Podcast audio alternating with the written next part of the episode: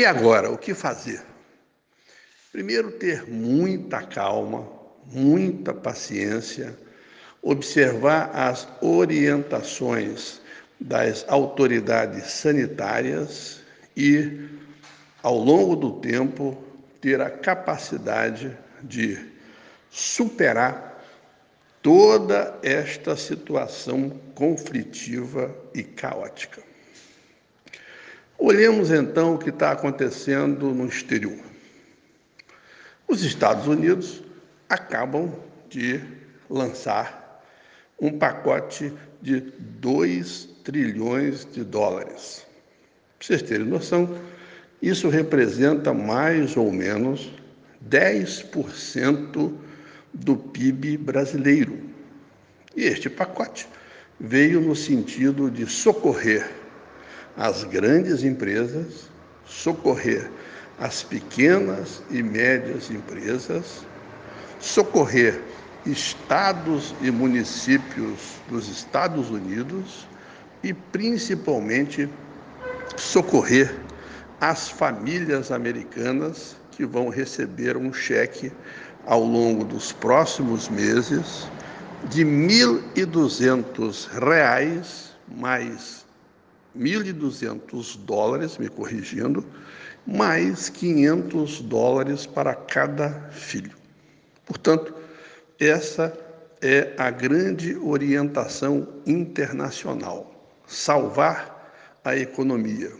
De outro lado, nós temos os grandes bancos centrais injetando liquidez para que os bancos normais possam reemprestar para as pequenas, médias e grandes empresas. No Brasil, o que nós estamos vendo é o início de uma recessão. Ela pode ser maior ou menor, dependendo da intensidade da crise sanitária que vai se avolumando e que tomará é, aspectos bastante graves ao longo das próximas semanas tal qual ocorreu na Itália, tal qual ocorreu na Espanha e tal qual ocorreu na China e na Coreia do Sul. Em termos de estado do Rio de Janeiro, o que estamos vendo são medidas é, preventivas do governo do estado, no sentido de garantir o pagamento em dia da folha nominal de salários dos 500 mil servidores públicos ativos e inativos. Isso por quê? Porque nós estamos tendo uma queda expressiva da demanda por combustíveis, por andar nas estradas, por telefonia, por alimentos, e isso tem implicações bastante expressivas no, na definição da folha que vai ser financiada com impostos. Pois bem, vindo aqui para o norte fluminense, a grande preocupação é o planejamento da Petrobras no sentido de redução de produção de todas as suas bacias e a queda do preço internacional do petróleo. Quais são as implicações disso? São as implicações associadas à queda de arrecadação e, consequentemente, baixa capacidade de cumprir compromissos fundamentais das prefeituras.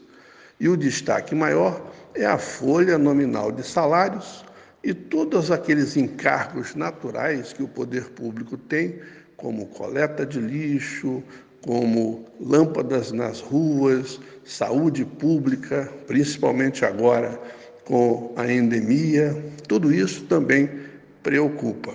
E no terreno local, o que observamos é uma injeção de recursos orçamentários de 15 milhões de reais no curto prazo para o orçamento da saúde da cidade e isso evidentemente vem na direção de reforçar a estratégia de combate à endemia, o que pode acontecer na forma de contratação de equipamentos, leitos e de caráter emergencial, mão de obra qualificada.